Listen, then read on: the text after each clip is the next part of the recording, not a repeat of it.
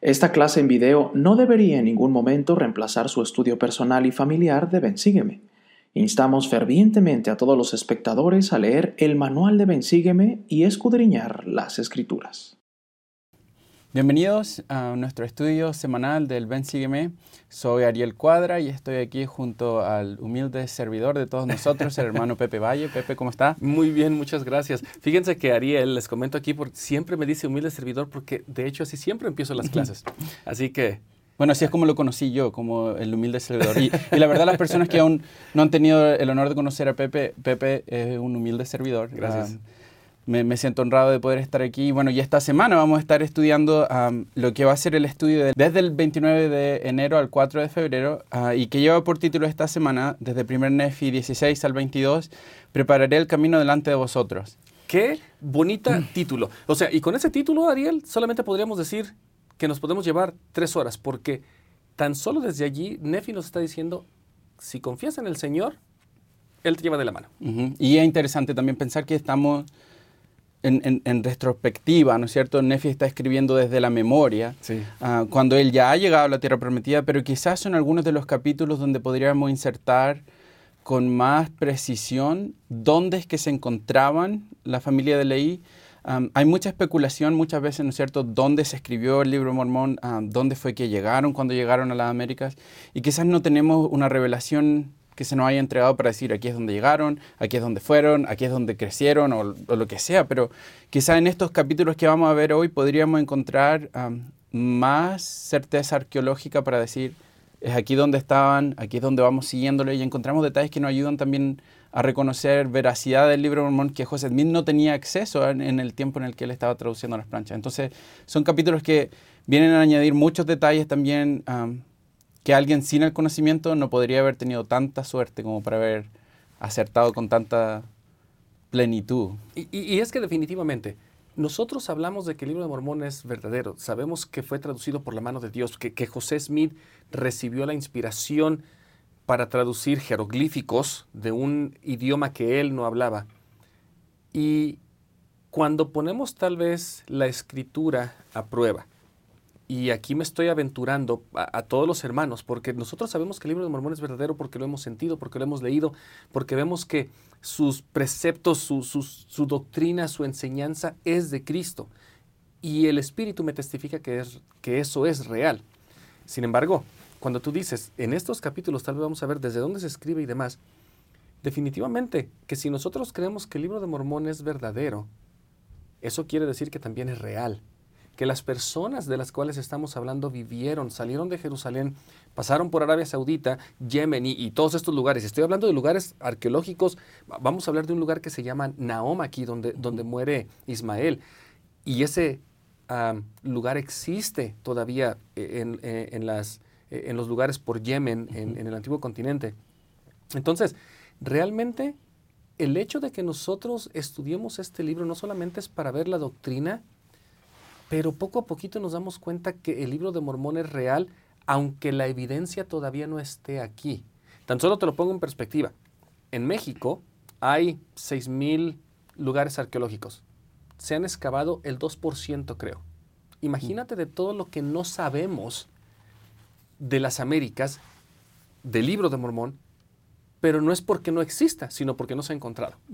Entonces, el Espíritu nos va a testificar poco a poquito de que el libro de Mormón tiene enseñanzas buenas, pero no nos espantemos, Ariel, cuando alguien venga y diga, a ver, muéstrame tu prueba. No la tengo todavía. Y lo podemos decir con tanta convicción, porque la prueba más fuerte que tengo es el Espíritu, y sé que el libro de Mormón es verdadero, y que en su momento las pruebas arqueológicas o como usted le quiera llamar van a llegar. ¿O me estoy equivocado en algo? No, no me, gusta mucho esto también porque en Predicar mi Evangelio, en las dos versiones, la antigua y la moderna, se nos enseña en Predicar mi Evangelio que, la, arma más fuerte que nosotros tenemos para poder ah, predicar en sí es el testimonio. Ah, quizás vamos a encontrar mucha evidencia arqueológica, vamos a encontrar también evidencia histórica, vamos a encontrar correlación entre la Biblia y el libro de Mormón, pero lo más importante siempre va a ser, obviamente, qué es lo que por medio del Espíritu yo puedo testificar y que puedo saber por medio del Espíritu. nadie me puede decir, no, tú no sabes eso. yo sé que Cristo vive. Yo no sé por qué la gente quiere descartar lo que yo sé. ¿Cómo es que la gente se puede meter dentro de mí y decir, Pepe, lo que tú crees no vale?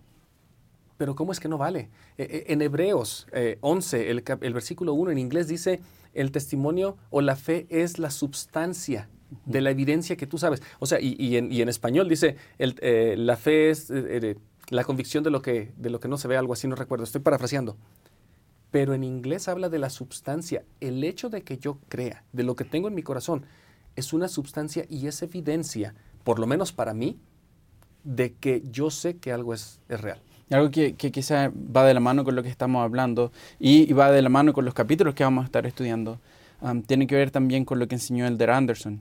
Quizás no sabemos todo. Y es cierto, yo no sé todo yo, yo no sé mucho, yo, yo sé poquito, pero lo que yo puedo testificar es que tal como el de Anderson nos enseña, no sabemos todo, pero sabemos suficiente.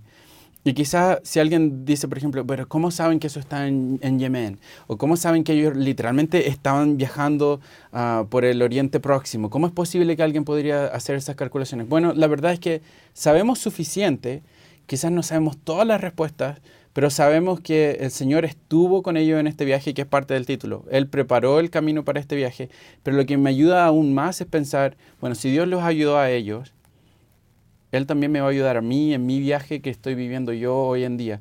Quizás no estoy comparándome de ninguna manera con Leí ni con Nefi, pero sí estoy comparándome con la idea de que el Señor siempre ha estado con su pueblo.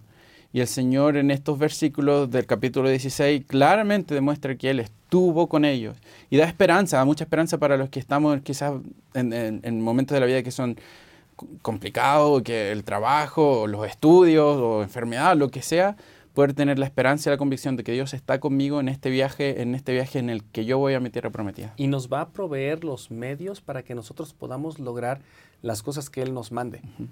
Parece que estoy sonando como Nefi, eh, eh, en primer Nefi 3.7, pero Él siempre nos va a proveer los medios. Si brincamos a, los, algunos de los versículos aquí en, en, primer Nefi 16, ah, podemos, podemos ver de que Nefi estaba exhortando a sus hermanos, ellos sentían que la verdad era dura, la Mani Lemuel siempre dice, tú Nefi siempre nos estás regañando, nos estás diciendo, ustedes murmuran, y bueno, pero en este viaje por el desierto, que otra vez podríamos comparar el desierto al viaje por nuestra vida, salir de Jerusalén, llegar a la tierra prometida, que es donde esta clase nos está llevando. Pero el Señor dice por allí del versículo 10, ocurrió que levantarse mi padre por la mañana y al dirigirse a la entrada de la tienda, con gran asombro, vio en el suelo una esfera de bronce fino. Y fíjate que por aquí vamos a ponerle, voy a pedir a, Marvin, que él es quien nos ayuda con las imágenes. Yo estando en, la, en las oficinas de la iglesia hace como dos meses, me permitieron, eh, y aquí están viendo las imágenes, eh, tomar una, eh, un video de la esfera o de, de, la liaona que ellos utilizaron para los videos del libro de Mormón. A lo que voy es de que para que nos imaginemos, el Señor les proveyó lo que ellos necesitarían para que fueran, para que fueran guiados por el desierto. No los dejó solos. Y bueno, de hecho, en el versículo 9 dice, la voz del Señor habló a mi padre. Esto es justo antes de que llegue la leona demostrando que él estaba con ellos, se mantenía en comunicación con el profeta, los estaba guiando. Y quizás algo que, me gusta pensar ah, es, muchas veces comparamos, ¿no es cierto?, a la leona con una brújula. y la brújula en sí actúa por sí misma. Claro. Pero la diferencia es que la leona no era algo que se operara en, en sí mismo. La leona era operada en parte por el poder de Dios, pero por el otro lado estaba también la obediencia y la fe que ellos daban a los mandamientos de Dios. Y me gusta pensar en eso porque a medida que yo voy pasando por la vida, quizás alguien diría, oh, me encantaría tener una leona hoy en día, me encantaría despertar mañana porque no sé qué, tengo que tomar una decisión y no sé qué es lo que voy a hacer. Y me encantaría despertar y que, oh, apareciera una leona que me dijera dónde ir. Bueno, la verdad es, tenemos leonas modernas y el Señor en nuestros propios viajes nos va dando también a conocer a medida en que yo soy obediente, cuál es el camino que debo seguir en mi propia vida. No es que sea literalmente la leona algo que funcionó por sí mismo, sino que era por medio de la fe. Y de hecho hay algunos versículos, ¿no? Claro. podríamos ver quizás el versículo 28, en el capítulo 16 dice, y aconteció que yo Nefi vi las agujas que estaban en la esfera y que funcionaban de acuerdo con la fe, diligencia y atención que nosotros le dábamos. La pregunta entonces quizás podríamos hacernos nosotros es, ¿cuánta fe, cuánta diligencia, cuánta, atención yo estoy dando hoy en día a los mandamientos del Señor? Fíjate que con eso que estás diciendo, cuando dices, y esa es la comparación de la leona con una brújula, porque a veces nosotros decimos, ah, es una brújula, mm, una comparación hasta cierto punto mal hecha. Pero si quisiera tomar esa comparación, el, la brújula siempre te va a apuntar hacia el norte, ¿ok? Hacia el, e, en inglés es el true north, el, el, norte verdadero, el polo norte no tanto así, pero hacia donde, hacia va. El norte, si lo ponemos, es hacia arriba. La liaona funciona con mi fe. Y si mi fe está apuntada hacia Dios, hacia el norte, hacia arriba, entonces la liaona medía, no tanto medía, pero sí entendía Dios que mi diligencia y atención era a su palabra. No, de hecho, la fe no era ni siquiera en la esfera, era en que Dios controlaba el camino por donde ellos iban a llegar. O sea, si quisiéramos continuar con la, con la comparación de la brújula, la brújula nos apunta hacia el norte, la liaona nos apuntaría hacia el norte, pero hacia arriba, hacia Dios y es en Dios y en sus misericordias que si yo deposito mi fe, entonces Dios me muestra el camino. También eh, es interesante ver cómo el Señor haya preparado antes de que ellos llegaran a este momento la leona. Eso quiere decir que muchas veces, por ejemplo, llegamos a un momento en nuestros viajes espirituales hacia nuestras propias tierras prometidas, donde quizá pensamos, esto está muy difícil, esto se está poniendo pero lúgubre y no sé hacia dónde vamos, no, no, tengo idea, nunca, nunca he construido un barco, nunca he, nunca he hecho ninguna de las cosas que, que el Señor me está pidiendo hacer y, no sé qué es lo que tengo que hacer, pero me parece muy también esperanzador reconocer de que antes de que ellos siguieran en el viaje, el Señor ya estaba preparando una manera para poder guiarlos y para poder darles el, a conocer el camino y que los iba a llevar a la tierra de promisión. Si esa fuera nuestra confianza, podríamos decir como Nefi, yo hago esto porque sé que el Señor ya preparó la vía para que yo lo pueda lograr. Y hermanos y hermanas, cuando se nos invita a servir en un llamamiento, cuando se nos pide hacer algo, cuando somos padres por primera vez, si tenemos la confianza de que el Señor ya preparó algo, alguien, entonces nuestro camino debería ser un poquito más llevadero siempre y cuando estemos confiando en Dios. No va a ser de otra forma, porque si no confiamos de eso, por ahí del capítulo 18 creo que es ya cuando están en el barco, o el 17, no, el 18, dice la esfera dejó de funcionar. amarraron a Nefi, estaban, eh, no lo soltaban y hasta que lo sueltan, entonces la esfera, la leona, les, les indica otra vez. Realmente tenemos que poner nuestra confianza en Dios. y, y, también que es una palabra clave en el versículo 29, donde dice, y también se escribía ah, sobre ellas una escritura nueva que era fácil de leer me, parece interesante que diga fácil de leer porque quizás muchas veces nosotros pensamos, ¿dónde está mi leona? Y cuando decimos dónde está mi leona, quizás alguien podría decirme, bueno, tienes las escrituras, la bendición patriarcal, tienes los mensajes de la conferencia general. Pero a veces eso es medio complicado leer todo eso. Y quizás decimos, pero ¿cómo es posible que ellos hayan recibido un mensaje que haya sido fácil de leer cuando quizás para mí se hace difícil todo lo que tengo que estudiar? Pero si nos ponemos a pensar, no es tan difícil. A veces quizás nosotros nos, nos autocomplicamos el vivir el Evangelio. Por ejemplo, queremos recibir las bendiciones, queremos recibir la guía, queremos que, que nos llegue nuestra leona y tenemos nuestras leonas, pero a veces es muy sencillo, a veces quizás es muy fácil el simplemente mirar hacia abajo y leer en la mañana un par de versículos del libro de Mormón. O quizás es muy sencillo volver a estudiar la bendición patriarcal, ya la he estudiado cuántas veces, ¿qué va a haber de nuevo en ella? Pero creo que hay veces que el Señor nos demuestra que quizás ese es el desafío. Aunque parezca muy fácil, nosotros mismos quizás nos alejamos y preferimos seguir esperando por algo grandioso, cuando en realidad en sí mismo esto ya es grandioso. Aunque quizás sea fácil, pero es grandioso. Es grandioso el saber y el poder testificar de que el Señor nos ha dado liaonas modernas para poder guiarnos hoy en día también en nuestros propios viajes. Definitivamente, y en esta y en este en este capítulo, en estos versículos que estamos leyendo, de hecho las preguntas con lo que tú estás mencionando, las cosas que ellos estaban queriendo saber era tal vez algo trivial, o sea, no era ni siquiera algo espiritual. Versículo 31. Y sucedió que maté animales silvestres de modo que obtuve alimento, pero eso se lo hizo saber la liaona, hizo, y le, le ayudó a que fuera a completar cosas temporales. Y esa es la cosa que a veces no comprendemos de la fe o de la confianza que yo tengo en Dios. Creemos que solamente la fe funciona para cosas espirituales. Pero de acuerdo a lo que estamos viendo aquí, en el 32 se aconteció que volví a nuestras tiendas llevando los animales que había matado y cuando vieron que yo había obtenido alimento, cuán grande fue su gozo. Ellos necesitaban comer y se les indicó dónde ir. Y quizás muchas veces estamos esperando manifestaciones espirituales que sean demasiado grandiosas o, y, y en, ese, en esa espera errónea perdemos ver los milagros que realmente están ocurriendo. Quizás sería como el, final del versículo 29. Dice, y así vemos que por medios, pequeños medios, el Señor puede realizar grandes cosas. Y quizás a veces ignoramos los pequeños medios. Quizás muchas veces los, los, miramos como algo, pero como no es posible. Quizás a veces yo recuerdo... Ah, muchas veces recordando quizás en el Antiguo Testamento cuando tenían que mirar hacia arriba, mirar la serpiente que los iba a sanar, y era algo muy simple. Pero aunque era muy simple, muchos no lo hicieron. Y quizás deberíamos meditar en cuáles son aquellas cosas simples que el Señor nos está dando, que nos ha entregado y que sigue continúa entregando a nosotros, que quizás yo debería poner un poco más de atención y no ignorar porque quizás sea muy fácil. Cuando comprendamos que las cosas fáciles o que las cosas pequeñas son tal vez las cosas más grandiosas por las que Dios se vale para que yo pueda ver su mano y su misericordia, creo que se nos va a hacer un poquito más fácil vivir en esta vida. No, no podemos tratar de esperar señales grandiosas todo el tiempo.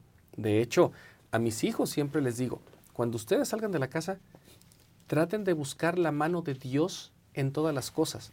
A veces va a estar en un espectacular, va a estar en alguien con el que hablan, va a estar hasta en una canción que ustedes escuchan.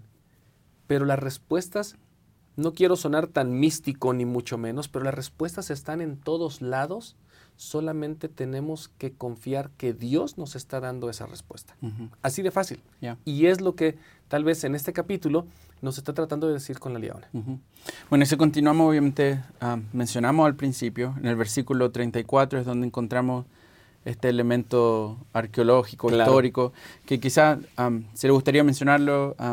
Solamente hay estudios de que Naom ah, eh, está en, eh, hay un, un lugar muy cerca de Yemen donde se ha encontrado indicios de que hay una ciudad que se llama Naom y que data de hace dos, tres mil años. Entonces, nada más solamente con estas cositas, si José Smith nunca fue a Yemen antes de recibir las planchas, y si la gente que ha salido de la iglesia o que dice que el libro de Mormón no es verdadero, yo solamente quisiera saber de dónde sacó José Smith un nombre que existe por la ruta que geográficamente se ha tal vez estimado por donde pasó la familia de Nefi. Entonces, eh, Solamente lo que quisiera decir, pero porque a mí se me hace tan interesante que Ismael muere en un lugar llamado Naum. En algunos de estos lugares, por ejemplo, eh, hay lugares en los que ellos mencionan, llegamos por ejemplo al valle y lo llamamos Chaser, ¿ok? Ese es uno que ellos le dan el, nombre. Sin embargo, Nahom, en el libro de Mormón, Nefi dice, ese lugar ya existía. Y se me hace súper interesante que José Smith lo, traduce porque ese lugar ya estaba allí. Y de hecho no fue, no fue hace tantos años, ah, fue en los 90 cuando se encontraron estas ruinas donde, estaban, donde hay altares que llevan el nombre uh, Nahom en, hebreo, que también es interesante, la palabra en sí ah, tiene que ver con una súplica, tiene que ver con un dolor, con un lamento, una lamentación. y en hebreo se escribe N-H-M. Así es. Y es muy interesante ver y reconocer cómo José sí los estudios de hebreo, que de hecho él sí estudió hebreo después. Después. Lo encontramos en, en 1840 en Nabú. Pero después de que ya, estaba ya estaba traducido, eh, ya estaba publicado Y es interesante reconocer cómo existen entonces evidencias históricas también donde encontramos que realmente él no pudo haber inventado un libro que tenga evidencia arqueológica que él no sabía o que no se conocía en el tiempo en el que él estaba traduciendo el libro mormón. Y con esto solamente voy a, voy a hacer un comentario porque hay, en México decimos, solamente hay de dos sopas, Ariel. O es verdad o no el libro de Mormón. Con cosas como estas, por mi fe y por las pequeñas cosas que estoy viendo, yo decido creer y siento y se me ha tal vez testificado por el Espíritu que este es un libro divino, traducido, sí, por un profeta, pero con toda la ayuda de Dios y, tal vez, aparte de nuestros hijos, es lo más divino que podemos encontrar en la tierra. Este libro de Mormón, porque fue traducido por el poder de Dios. Y sería interesante, quizá en, este momento, cuando estemos pasando ahora al, capítulo 17, reconocer de que no, estoy seguro que quizás muchas veces como, como miembro de la iglesia hacemos este ejercicio de pensar cuántos venían en este viaje.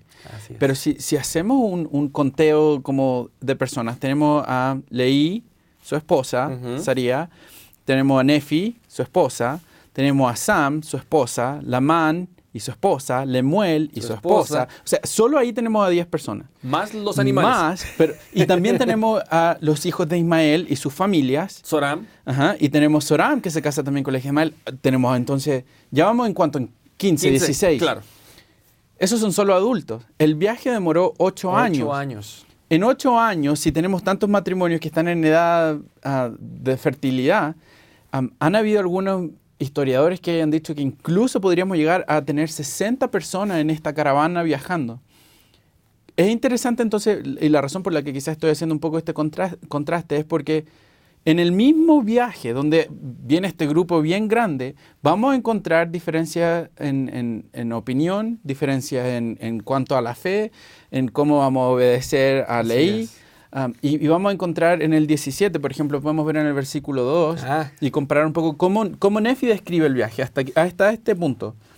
Y tan grandes fueron las bendiciones del Señor sobre nosotros que aunque vivimos de carne cruda en el desierto, nuestras mujeres tuvieron abundante leche para sus niños y eran fuertes, sí, aún como los hombres, y empezaron a soportar sus viajes sin murmurar.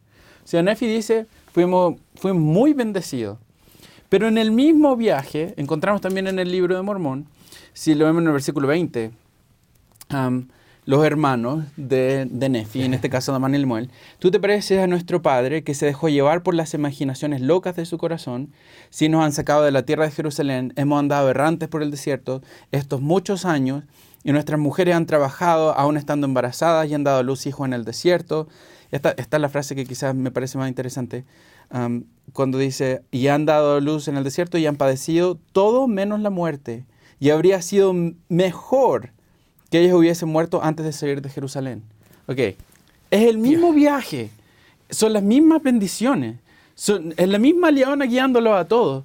¿Cómo es posible, quizás qué comparación podríamos sacar de que en el mismo viaje vamos a encontrar personas que reconozcan y digan, oh, somos tan bendecidos, y al otro lado, grupo de personas que digan, hubiese sido mejor morir que venir a este viaje. Fíjate que con eso, dos cosas.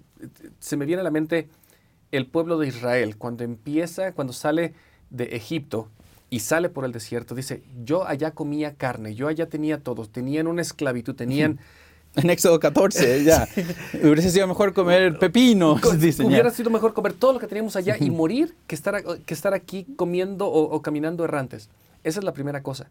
Sin embargo, con la pregunta que tú me, me dices, es interesante cómo es que en este viaje por el desierto, que otra vez si lo comparáramos con el mundo, tal vez mi familia o la familia tuya o la familia de quien sea, donde todos vamos por este viaje saliendo, que se nos invita a salir, en este caso salieron de Jerusalén porque iba a ser destruida, hasta llegar hasta nuestra tierra prometida, que si la tierra prometida, prometida fuera la gloria celestial, algunos de nosotros vamos a reclamar y decir, este plan de salvación, yo no sé por qué me mandaron aquí, yo, me hubiera, yo hubiera preferido quedarme en el cielo, yo para qué quería este cuerpo, venir a sufrir aquí, venir a ver muerte, enfermedad, y podríamos haber otros que decimos, si no hubiera sido, como dice Eva, si no hubiera sido por nuestra transgresión, no podríamos conocer la verdad o no podríamos conocer el mal y el bien y no podríamos llegar a ser como dioses. Entonces, aquí tenemos ejemplificadas las dos, tal vez los dos lados de las personas que venimos por este mundo. Unos que decidimos y tal vez queremos o hemos tomado la decisión de decir, yo voy a ver la mano de Dios en todas las cosas y puede que hayamos otros que digamos, aquí vine a sufrir. ¿Para qué me mandaron? Uy, tal vez el plan de Satanás ahorita suena mucho mejor para algunas personas diciendo, yo hubiera dicho que Satanás me llevara y yo no hubiera sufrido de nada de esto. Aquí mismo lo estamos viendo, de que depende cómo nos está yendo en la vida, tal vez o somos Lamán y Lemuel o somos Nefi, dependiendo de cómo nos está yendo. Quizá una buena meta personal sería el reconocer, mira, Nefi y su esposa también tuvo que trabajar estando embarazada, también tuvieron que comer carne cruda, que quizás obviamente a nosotros nos parece un poco como, oh, pero culturalmente también sabemos hasta el día de hoy, es, parte de la cultura, la gente, ah, los viajantes en el desierto, en el Oriente Próximo, aún hasta este, hoy en día están comiendo tipos de carne cruda, pero creo que es interesante también porque esto también añade, hemos estado hablando un poco de, de los estudios arqueológicos, ¿Por qué carne cruda? Tendría que quizás que ver un poco con el sentido de... no hay, una instrucción quizás de decir no prendan mucho fuego. De hecho, Nefi lo dice. y, es, interesante porque sabemos que por las mismas caravanas que van viajando en el desierto tratan de mantener no mucho fuego porque el tener fuego llama humo a los grupos, grupos que pueden estar alrededor de ellos, que pueden venir a, robar, a, quitar. Y pensemos, tenemos un grupo de 60 personas, tenemos niños, tenemos que alimentar a este grupo entero. Entonces es interesante para mí reconocer que el Señor obviamente lo ha estado tratando de proteger, pero en el mismo protegiéndolo, vamos a encontrar un grupo de personas que quizás no vea o se niegue a ver la mano del Señor. Y no es algo nuevo, mencionaba hace poco la comparación con Éxodo 14, que de hecho también la encontramos en el, en el capítulo 17, que encontramos la comparación que Nefi hace con, con Israel y el pueblo de Israel. ¿Por qué cree el pueblo de Israel? ¿Por qué, ¿Por qué Nefi trataría en este viaje donde él ve murmuración y ve... ¿Cuál sería la efectividad quizás de Nefi traer o en, en su prédica o en su sermón traer la historia del pueblo de Israel? ¿Cuál sería el propósito? Porque está viendo exactamente lo mismo, está viendo que eh, el pueblo o sus hermanos no se daban cuenta de que Dios los estaba librando, llevándolos a una tierra prometida, a un lugar mejor, y ellos decían, yo estaba mejor donde estaba. Nefi, al conocer eh, los, eh, los, escritos en las planchas de bronce y decirles, así pasó con Moisés, que de hecho también él les predica de esto, él ve ejemplificado en carne propia lo que el pueblo de Israel vivió con Moisés y lo que Moisés tuvo que pasar tratando de ser el líder de este pueblo que murmuraba por todo. Saben, mientras estaba hablando, se me vino, hablamos un poco de Éxodo 14, pero bien, hay algo que quizás sería bueno mientras estamos comparando esta historia a, nuestros propios viajes, ¿no es cierto? en Éxodo 14, cuando Moisés está viviendo quizá un momento como el que Nefi está viviendo en, las, antes de llegar a las Américas, me parece interesante que el Señor dice en el versículo 15, ah, Moisés, ¿por qué clamas a mí? Di a los hijos de Israel que se pongan en marcha. Y en el 16 dice, y tú alza tu vara y extiende tu, mano sobre el mar y divídelo. La clave quizás sería reconocer de que el Señor le da el primer mandamiento que a, a Moisés es que se pongan en marcha que se pongan en marcha antes de que Él divida el mar. Bueno, pero es que de hecho, o sea, imagínate, imagínate que Moisés ve a los, bueno, eh, algunos hablan de millones de, israelitas que salieron de Egipto, pero les dice, hey, vámonos, y la gente ve el mar. ¿Te imaginas? Si comparáramos a la mar y Lemuel junto con, ah, con Moisés, van a decir, oye, pero tú estás loco, nos llevas hacia el mar y lo único que estamos yendo allá a nosotros no nos viene persiguiendo a nadie, pero no hay salida. Nefi, ¿a dónde vas?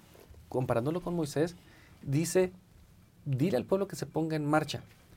aún sin saber lo que va a pasar, pero yo a ti te digo, como mi profeta, yo ya preparé el camino, tú vas a dividir las aguas.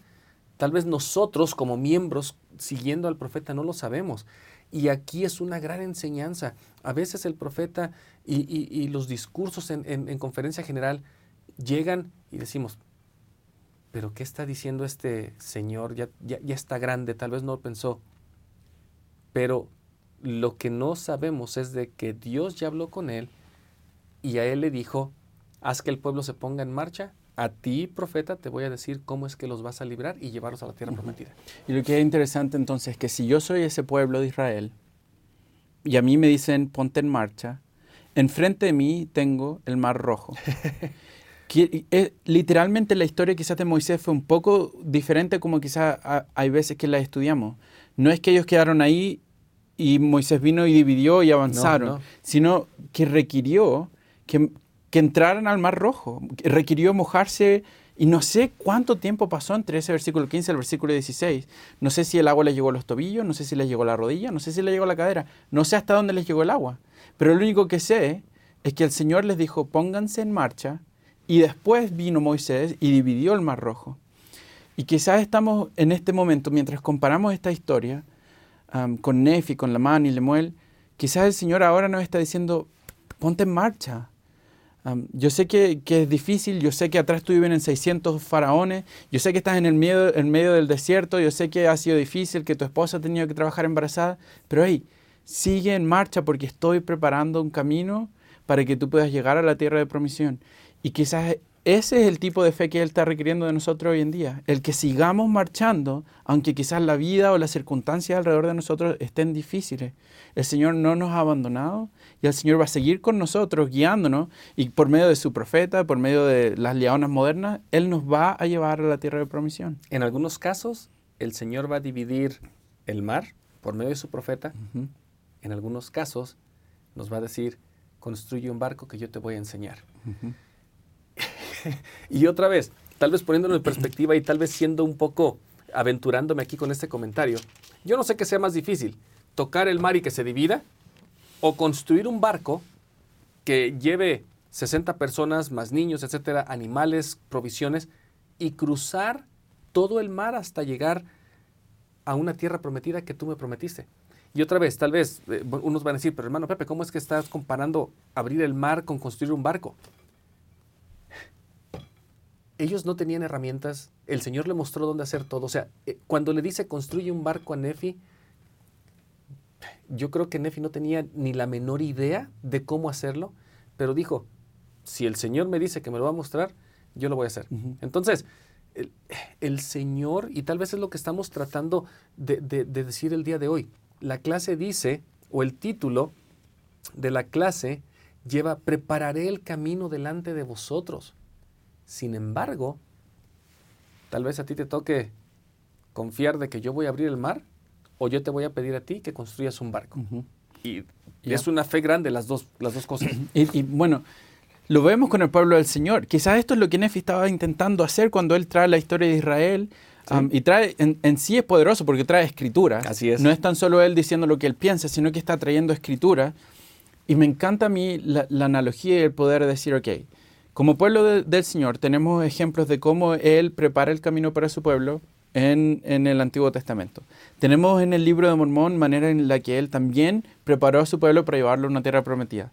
Y cuando hablamos de hoy en día, quizás suena un poco como, oh, vamos al reino celestial. Y es verdad, esa es una de las analogías. Pero el Señor ya lo ha hecho en esta dispensación. Si pensamos, por ejemplo, los pioneros. Los pioneros fueron literalmente el éxodo de, los pioneros en sí es una de las maneras en la que el Señor los llevó a una tierra prometida.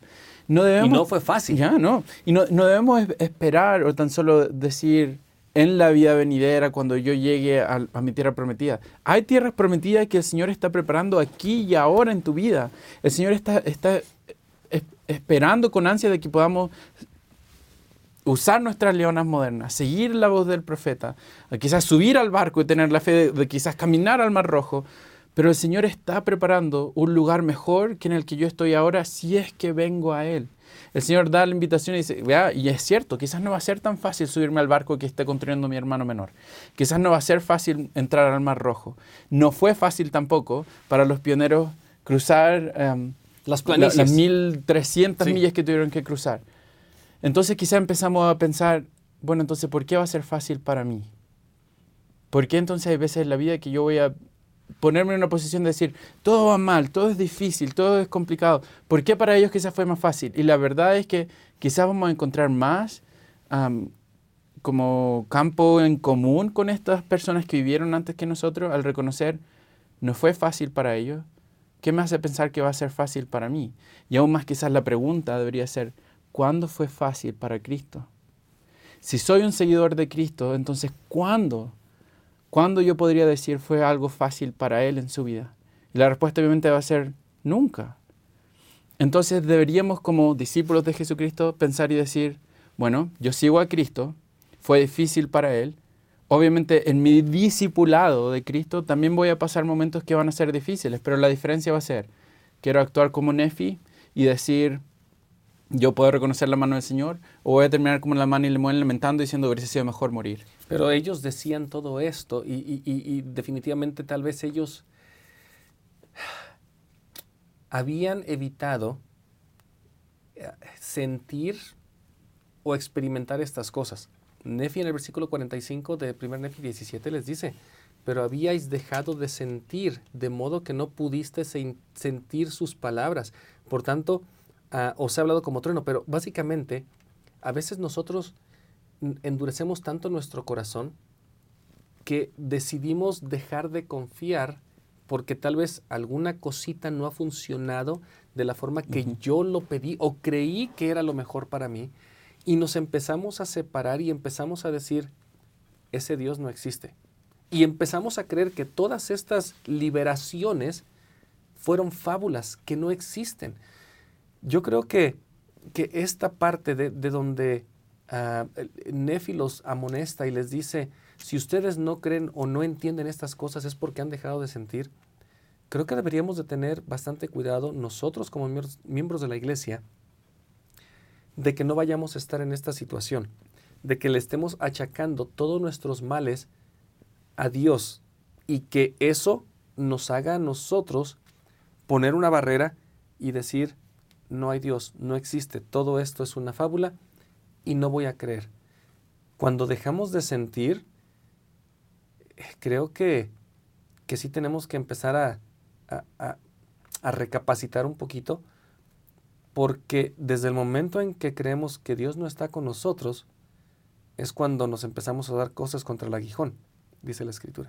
Entonces, la mani y Lemuel eh, definitivamente no, no, no, los trato de justificar, pero sí ellos tomaron una decisión, de acuerdo a lo que vemos, de decir, lo que me está invitando al Señor a hacer es muy difícil.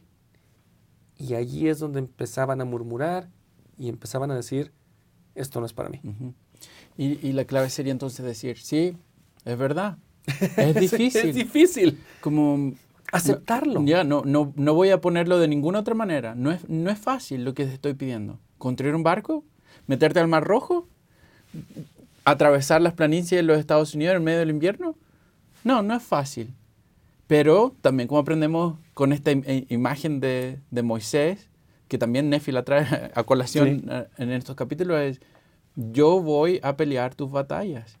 El Señor va a estar con nosotros. Entonces deberíamos tener una perspectiva, quizás el ojo de la fe y decir, mira, aunque es difícil, ayúdame a seguir sintiendo tu presencia, ayúdame a seguir sintiendo que estás conmigo y ayúdame a tener un corazón abierto y dispuesto que va a ayudarme a hacer lo que tú quieres que haga, no porque lo estoy haciendo, sino porque esa es la manera en la que yo voy a poder llegar a obtener las bendiciones que tienes preparadas en estas tierras prometidas para mí.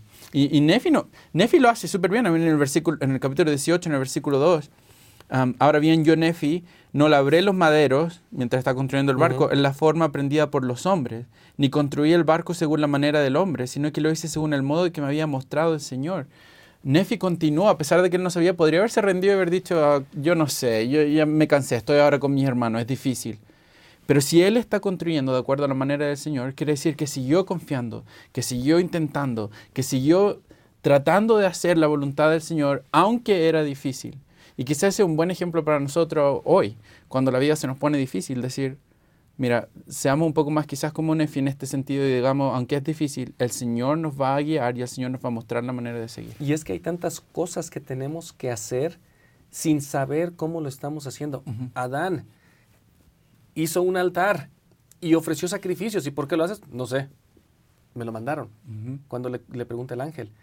En este caso, solamente es el hecho de que nosotros tengamos la fe de hacer cosas que aunque no sepamos, saber que Dios está con nosotros, que Jesucristo está allí para enseñarnos. Versículo 50 de 1 Nefi 17. Si Dios me hubiese mandado hacer todas las cosas, yo podría hacerlas. Que de hecho, esta escritura me gusta muchísimo más que 1 Nefi 3.7. Lo siento, hermanos. Yo sé que 1 Nefi 3.7 eh, para todos nosotros es muy iré y haré. Pero en esta dice, si Él me mandara, yo lo podría hacer. Si me mandara que dijese a esta agua, conviértete en tierra, se volvería tierra. Y si yo le dijera, se haría. Que de hecho después vemos que, que, a Nefi se le da el poder de sellar los cielos, bueno, otro Nefi en, más adelante. Pero es la confianza tal de que si el Señor me pide hacer algo, aunque no sepa cómo hacerlo, y como la pregunta dice en el versículo, en el versículo 51, ¿cómo es que no puede enseñarme a construir un barco? ¿Cómo es que no me puede enseñar a ser un buen padre? ¿Cómo es que no me puede ayudar a ser un obispo? ¿Cómo es que no me va a ayudar a, a servir una misión? ¿Cómo es que no me va a ayudar a ser mejor persona?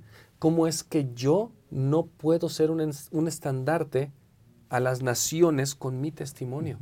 Yo no sé cómo, pero si Él me pidiera hacer cualquier cosa, yo lo haría. Así que, de acuerdo a esta, a esta pregunta que Nefi hizo, y viéndolo con todo este contexto, casi, casi siento que la pregunta de Nefi es, me pidió que hiciera un barco. Creo que eso es lo más fácil que Dios me va a pedir hacer hoy, porque no sé qué me va a pedir mañana, pero yo sé que Él preparó el camino y las cosas para que yo hacerlo. Porque también en las circunstancias ¿no? de, de, Nefi, ah, creo que es en el 47, donde él dice, aquí mi alma se parte de angustia hablando cuán adolorido él se siente por, la situación en la que su familia está viviendo. Empezamos a ver, y, y, leí aún está vivo, la familia aún se ha mantenido como junta en este viaje, pero la verdad es que empezamos a ver fracturas y las divisiones, pero me parece interesante Nefi diciendo, me causa, me causa tanta angustia, y a pesar de la angustia, y a pesar de lo difícil,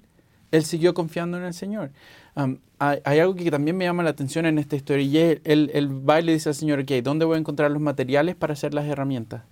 Él no va y le dice, ok, ¿cómo hago las herramientas ahora? ¿O qué herramientas tengo que hacer para el tipo de barco que tú quieres que haga? Entonces también deja entrever esta historia con Nefi un elemento de, van a haber algunas cosas que tengo que, que trabajar yo el Señor me va a decir a lo mejor, ahí está el monte donde puedes encontrar el material para hacer herramientas, pero las herramientas las tendré que hacer yo. Y el Señor nos da estos espacios quizás a veces para crecer y que es difícil porque nos vamos a sentir presionados, vamos a sentirnos que estamos solos, que nos abandonó, pero la verdad es que el Señor está con nosotros y, y Él quiere que crezcamos, entonces obviamente va a darnos espacio para que nosotros podamos crecer, actuar y de esa manera ejercer nuestro propio albedrío. Y yo creo que con eso Tal vez como paréntesis, porque en esta situación Nefi es el que confiaba, sus hermanos tal vez no. Tú dijiste, leí, todavía estaba vivo. Ah, y, lo quiero hacer como paréntesis y voy a regresar a tu punto, porque a veces nosotros nos frustramos de que nuestras familias no son perfectas aquí dentro de la iglesia. Vemos de que un hijo va a la iglesia, otro hijo no va. Y yo digo, yo no sé quién piense que la familia de Nef de Leí era perfecta. De la forma que yo lo veo, yo veo a mi familia, veo, veo a la familia de muchos de nosotros, con un padre tratando de enseñar, con algunos de los hermanos haciendo las cosas, con otros estando en contra. ¿Y saben qué? De cualquier modo el Señor estaba en medio de ellos, porque a toda la familia, y, aquí otra vez, y, como siempre tal vez lo hemos mencionado en algunas ocasiones, cualquier analogía se va a romper, se va a quebrar en, algún momento. Pero esta familia imperfecta llega a la tierra prometida. Que también quizás podríamos expandir un poco a, nuestros propios, quizás barrios. Quizás vamos a encontrar en un barrio una dinámica que no es como la esperamos de manera perfecta. A lo mejor algunas organizaciones están funcionando mejor que las otras. Y después cuando la otra se pone a mejorar, la otra quizás empieza a flaquear un poco. Pero quizás deberíamos no perder de vista lo que es importante. Y es que si, si nos centramos en el Señor, si, si nos mantenemos en Él, si nos mantenemos con Él, entonces el Señor va a poder llevarnos a mejores lugares, va a poder bendecirnos más de lo que yo esperaba que Él me iba a bendecir. Nunca he olvidado un, no fue un discurso, pero fue un mensaje que Elder Oaks enseñó en BYU en, los años 80, donde él seguía recibiendo muchas cartas de muchos hermanos que le escribían y le decían, he estado en, eh, una reunión de ayuno y testimonio, pasaron 17 eh, testimonios, nunca escuché una referencia a Cristo. ¿qué, estamos haciendo mal? ¿Qué debemos hacer mejor? En el mismo discurso, él menciona y dice, Hubo personas que venían y me, mandaban cartas y decían, he estado en, las clases del Quórum de Eldre, he estado en las clases de la, Sociedad de Socorro y, me falta la mención al Salvador, me falta sentir conectado al Salvador. Y, lo que él dice es, debemos hacer un mejor trabajo. Y, en este mensaje él entonces nos, ayuda a centrarnos de vuelta a Cristo. Y hemos hablado mucho de esto en este estudio este año, de, la importancia de estudiar el libro de para centrarnos en Cristo.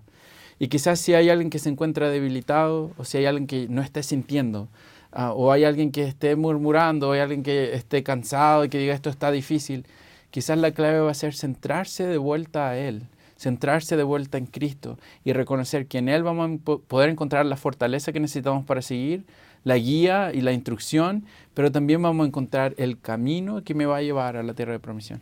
El camino y, y nos va a enseñar cómo construir ese barco que nos va a llevar a la tierra de promisión, por más difícil que parezca. Y aquí, a, ver si, si, esta, si este ejemplo tiene sentido, porque es parte en inglés, pero a Nefi se le manda a hacer el barco que los va a llevar a la tierra prometida.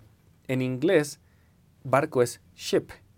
Y cuando pensamos en todas las cosas que, Nef, eh, que, que terminan en ship en inglés, está friendship, que quiere decir amistades, estamos relationship, que también significa relaciones. Entonces, si tradujéramos esto, que a veces Dios cuando nos pide que construyamos un barco, nos pide que construyamos, y traduciéndolo de inglés, un relationship, un barco para nuestra relación con Dios, o friendship, un barco para nuestras amistades que nos van a llevar a la tierra prometida. Y por ahí del versículo después de que el barco estuvo construido, le dijo el Señor, métanse al barco, y llegó la voz ah, en el versículo 5 del capítulo 18, primer Nefi, y sucedió que llegó a mi padre la voz del Señor, que debíamos levantarnos y entrar en el barco. Nosotros, Ariel, creo que si tomamos esta analogía con esa palabra eh, en inglés, de ship, estamos construyendo barcos que nos van a llevar a la tierra prometida en diferentes áreas de nuestra vida. Y estamos construyendo un barco para nuestras amistades, para nuestras familias, para nuestras relaciones con Dios. ¿Estamos? Bueno, quizás esa sería una buena pregunta, ¿no? Qué, buen, qué buen comentario. ¿Estoy realmente construyendo A lo mejor estoy, estoy, eh, estoy rechazando la invitación de Dios a construir ese barco en mi familia, porque es muy difícil. O a lo mejor estoy en mi barrio y esperando que me construyan el barco, y que se demoran. Claro, eh, estamos queriendo que alguien más construya eso por mí, pero a nosotros nos toca construir esos, esos vehículos que nos van a llevar de regreso a la tierra prometida. Y la verdad es que, bueno, hemos hablado, pasado buen tiempo, yo creo, en estos primeros capítulos para la lección de hoy, pero quizás si, si pudiéramos resumir en parte cómo hemos analizado estos versículos, sería um, uno bien bueno en el capítulo 19, algo que enseña Nefi. Ah. Um, dice, y les leí muchas cosas que estaban escritas en los libros de Moisés. Hemos analizado eso. Pero a fin, um, a fin de convencerlos más plenamente de que creyeran en el Señor su Redentor, quien les prepara el camino. Y luego dice, les leí lo que escribió el profeta Isaías, porque comparé todas las escrituras a nosotros mismos para nuestro provecho e instrucción. Hemos hecho una comparación del, construir barcos, del, confiar en el Señor, del, viajar hacia la tierra prometida, del murmurar o el de no murmurar, de ver la mano del Señor o el no reconocer la mano del Señor. Pero entre todo lo que hace, él, nos menciona el hablar de Isaías, el traer estos profetas, es para poder ayudarles a que ellos reconocieran quién era el Señor y su Redentor. Quizás sería como ya modo de, de ir finalizando esta parte, ¿no? Sería reconocer Isaías es obviamente un profeta importante. Cristo enseña y, nos recuerda que debemos estudiar Isaías. Y quizás deberíamos perder un poco el miedo en cuanto al estudiar Isaías, porque a veces que hay, mucho estereotipo que es complicado, que es difícil, que no lo entiendo. pero Isaías, hay una presencia de Isaías muy grande en el libro de Mormón.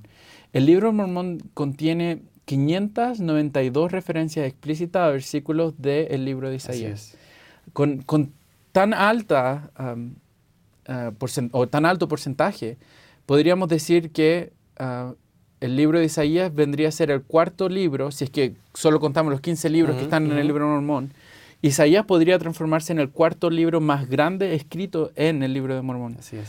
Entonces quizás también Nefi viene a enseñar algo que es importante, que es debemos estudiar y saber las palabras de los profetas para nosotros poder ayudar a las personas a aplicar las escrituras y prepararse para la venida del Señor y también para nuestro propio viaje hacia las tierras prometidas. Y una cosa que, quisiera agregar en, en, cuanto a esta parte,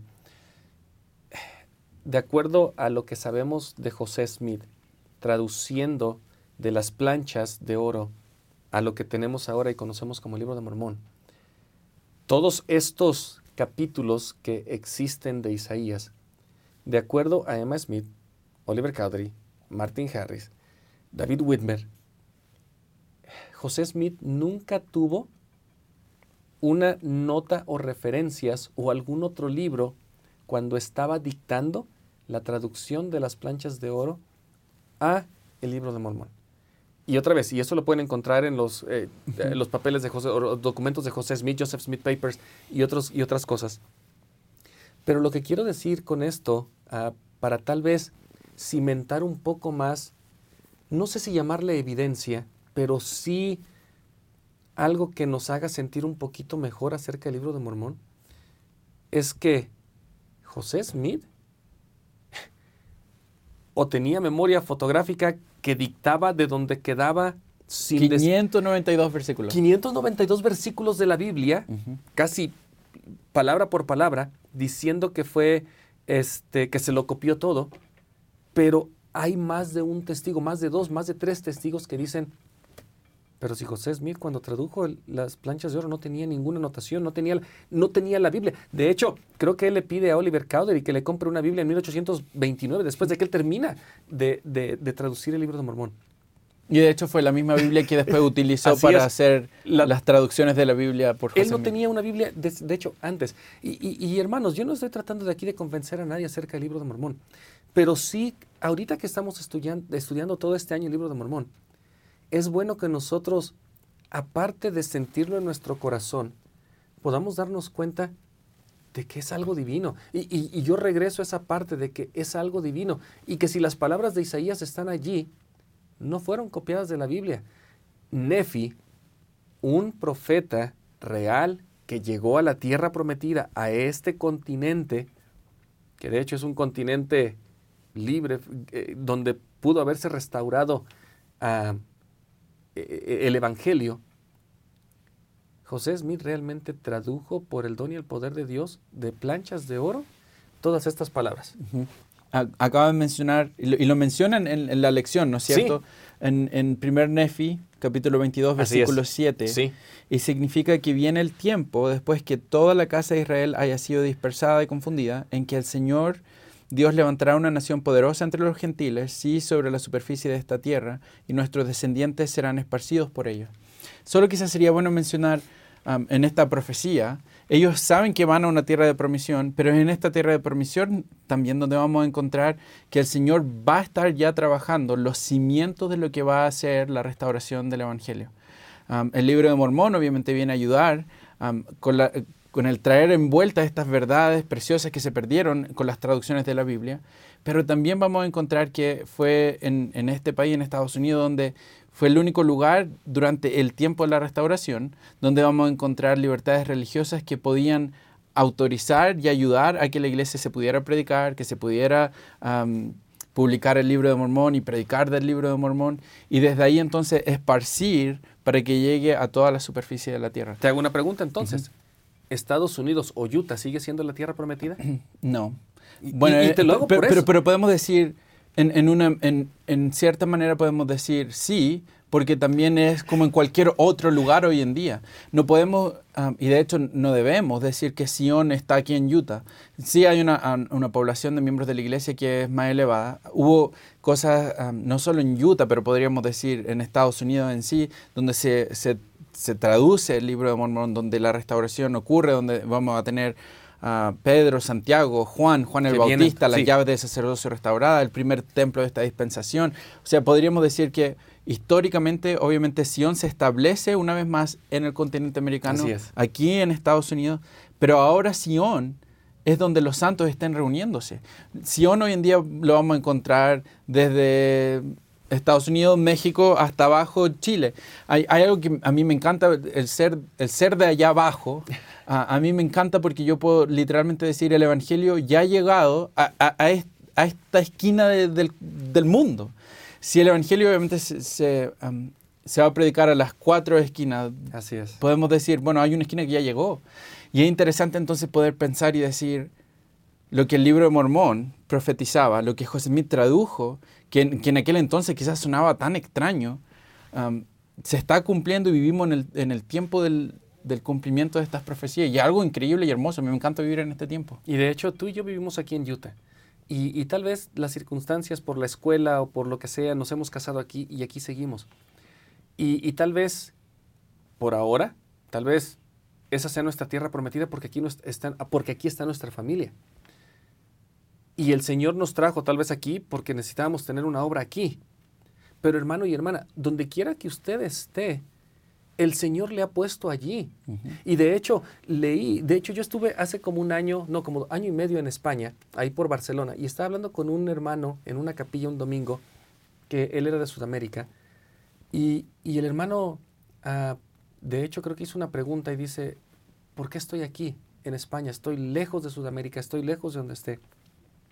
Y aunque ya voy a leer un versículo de la siguiente clase, que lo podemos expandir un poquito más, yo leí esta escritura que se encuentra en 2 Nefi 1.5 y dice, pero dijo él, a pesar de nuestras aflicciones hemos obtenido una tierra de promisión, una tierra escogida sobre todas las demás, una tierra que el Señor Dios hizo convenio ah, conmigo para traer a mucha gente. Y también dice que, que nadie vendrá a esta tierra a menos que sea traído por la mano del Señor. Yo no le leí esto aquí en Estados Unidos, yo se lo leí al hermano en España. Y cuando el hermano escuchó esta escritura, dijo, hermano Pepe tiene razón, yo estoy aquí en España porque esta es mi tierra prometida, yo tenía que venir a hacer algo aquí. Él de hecho ahora era el presidente de Quorum Elders.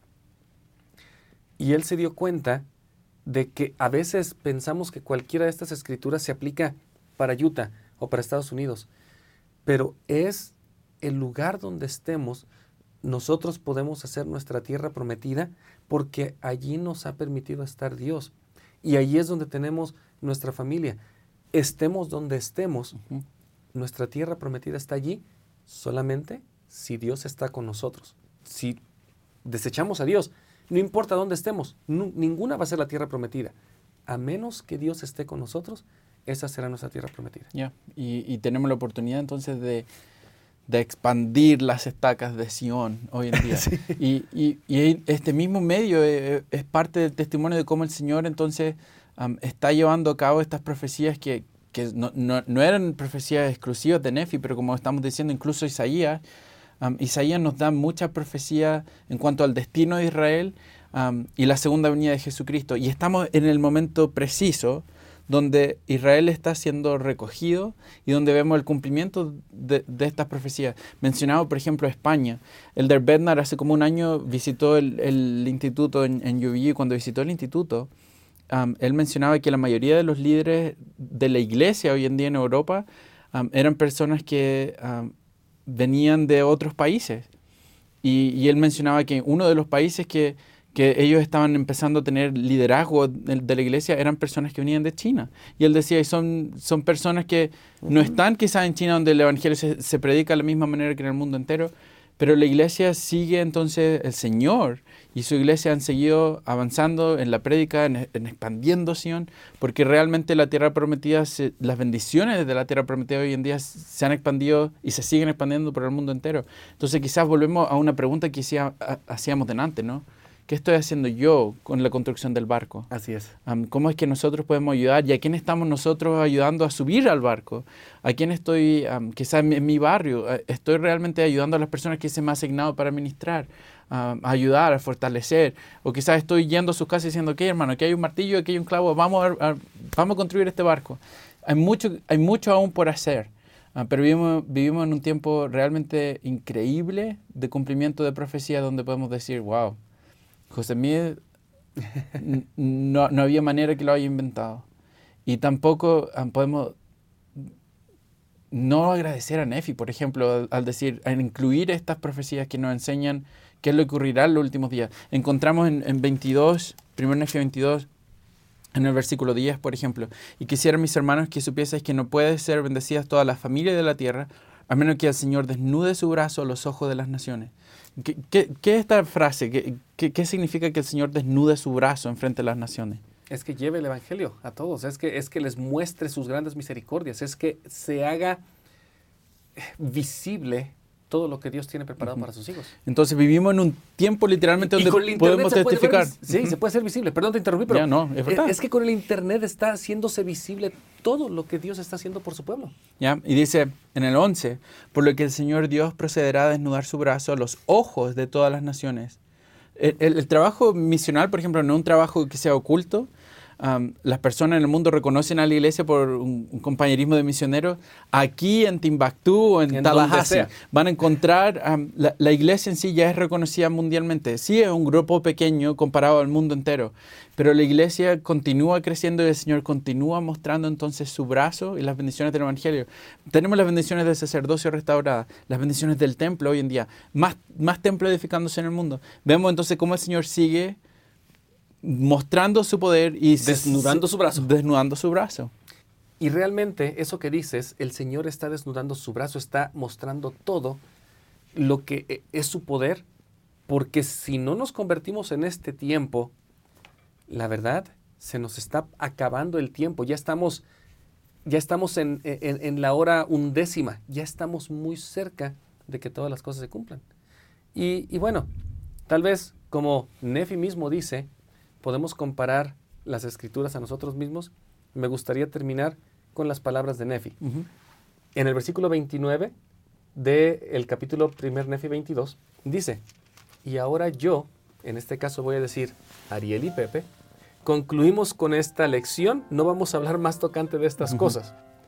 Por tanto, mis hermanos, quisiera que consideraseis que las cosas que se han escrito en las planchas o que se han hablado aquí el día de hoy son verdaderas y testifican que el hombre debe ser obediente a los mandamientos de Dios. Es lo que hemos hecho Ariel y yo, invitarnos, a Ariel y a mí mismo también y a ustedes, a que obedezcan los mandamientos o obedezcamos los mandamientos. Versículo 31. Por lo tanto, no debéis suponer que mi padre y yo, o solamente Ariel y Pepe, han sido los únicos que hemos atestiguado y también enseñado de estas cosas. Por tanto, si todos somos obedientes a los mandamientos y perseveramos hasta el fin, todos seremos salvos en el postrer día. Y así es. Amén. Ariel, gracias porque este testimonio solamente nos, a mí por lo menos, me da una certeza de que vamos por el camino correcto. Bueno, gracias también. estoy agradecido por las analogías que quizá hoy día hemos estudiado y visto dentro del libro de Mormón porque me ayudan a entender de que aunque mi vida se ponga difícil, mientras quizás yo esté guardando los mandamientos, la vida se va a poner difícil. El Señor no me deja solo y el Señor viene a ayudarme, a mostrarme el camino que me va a llevar a, a pastos más verdes, a lugares donde voy a poder quizás recibir paz o donde voy a poder reconocer que Él está conmigo y que, que podemos estar juntos todos, es un trabajo en conjunto, donde podamos revitalizar nuestros testimonios los unos a los otros. no solo no estamos solos, porque el Señor está con nosotros, pero nos tenemos el uno al otro en esta construcción de barcos mientras vamos a llegar a la tierra prometida. Entonces, estoy agradecido por la enseñanza que me dio hoy día. Y dejo esto en el nombre de Jesucristo. Amén. Amén.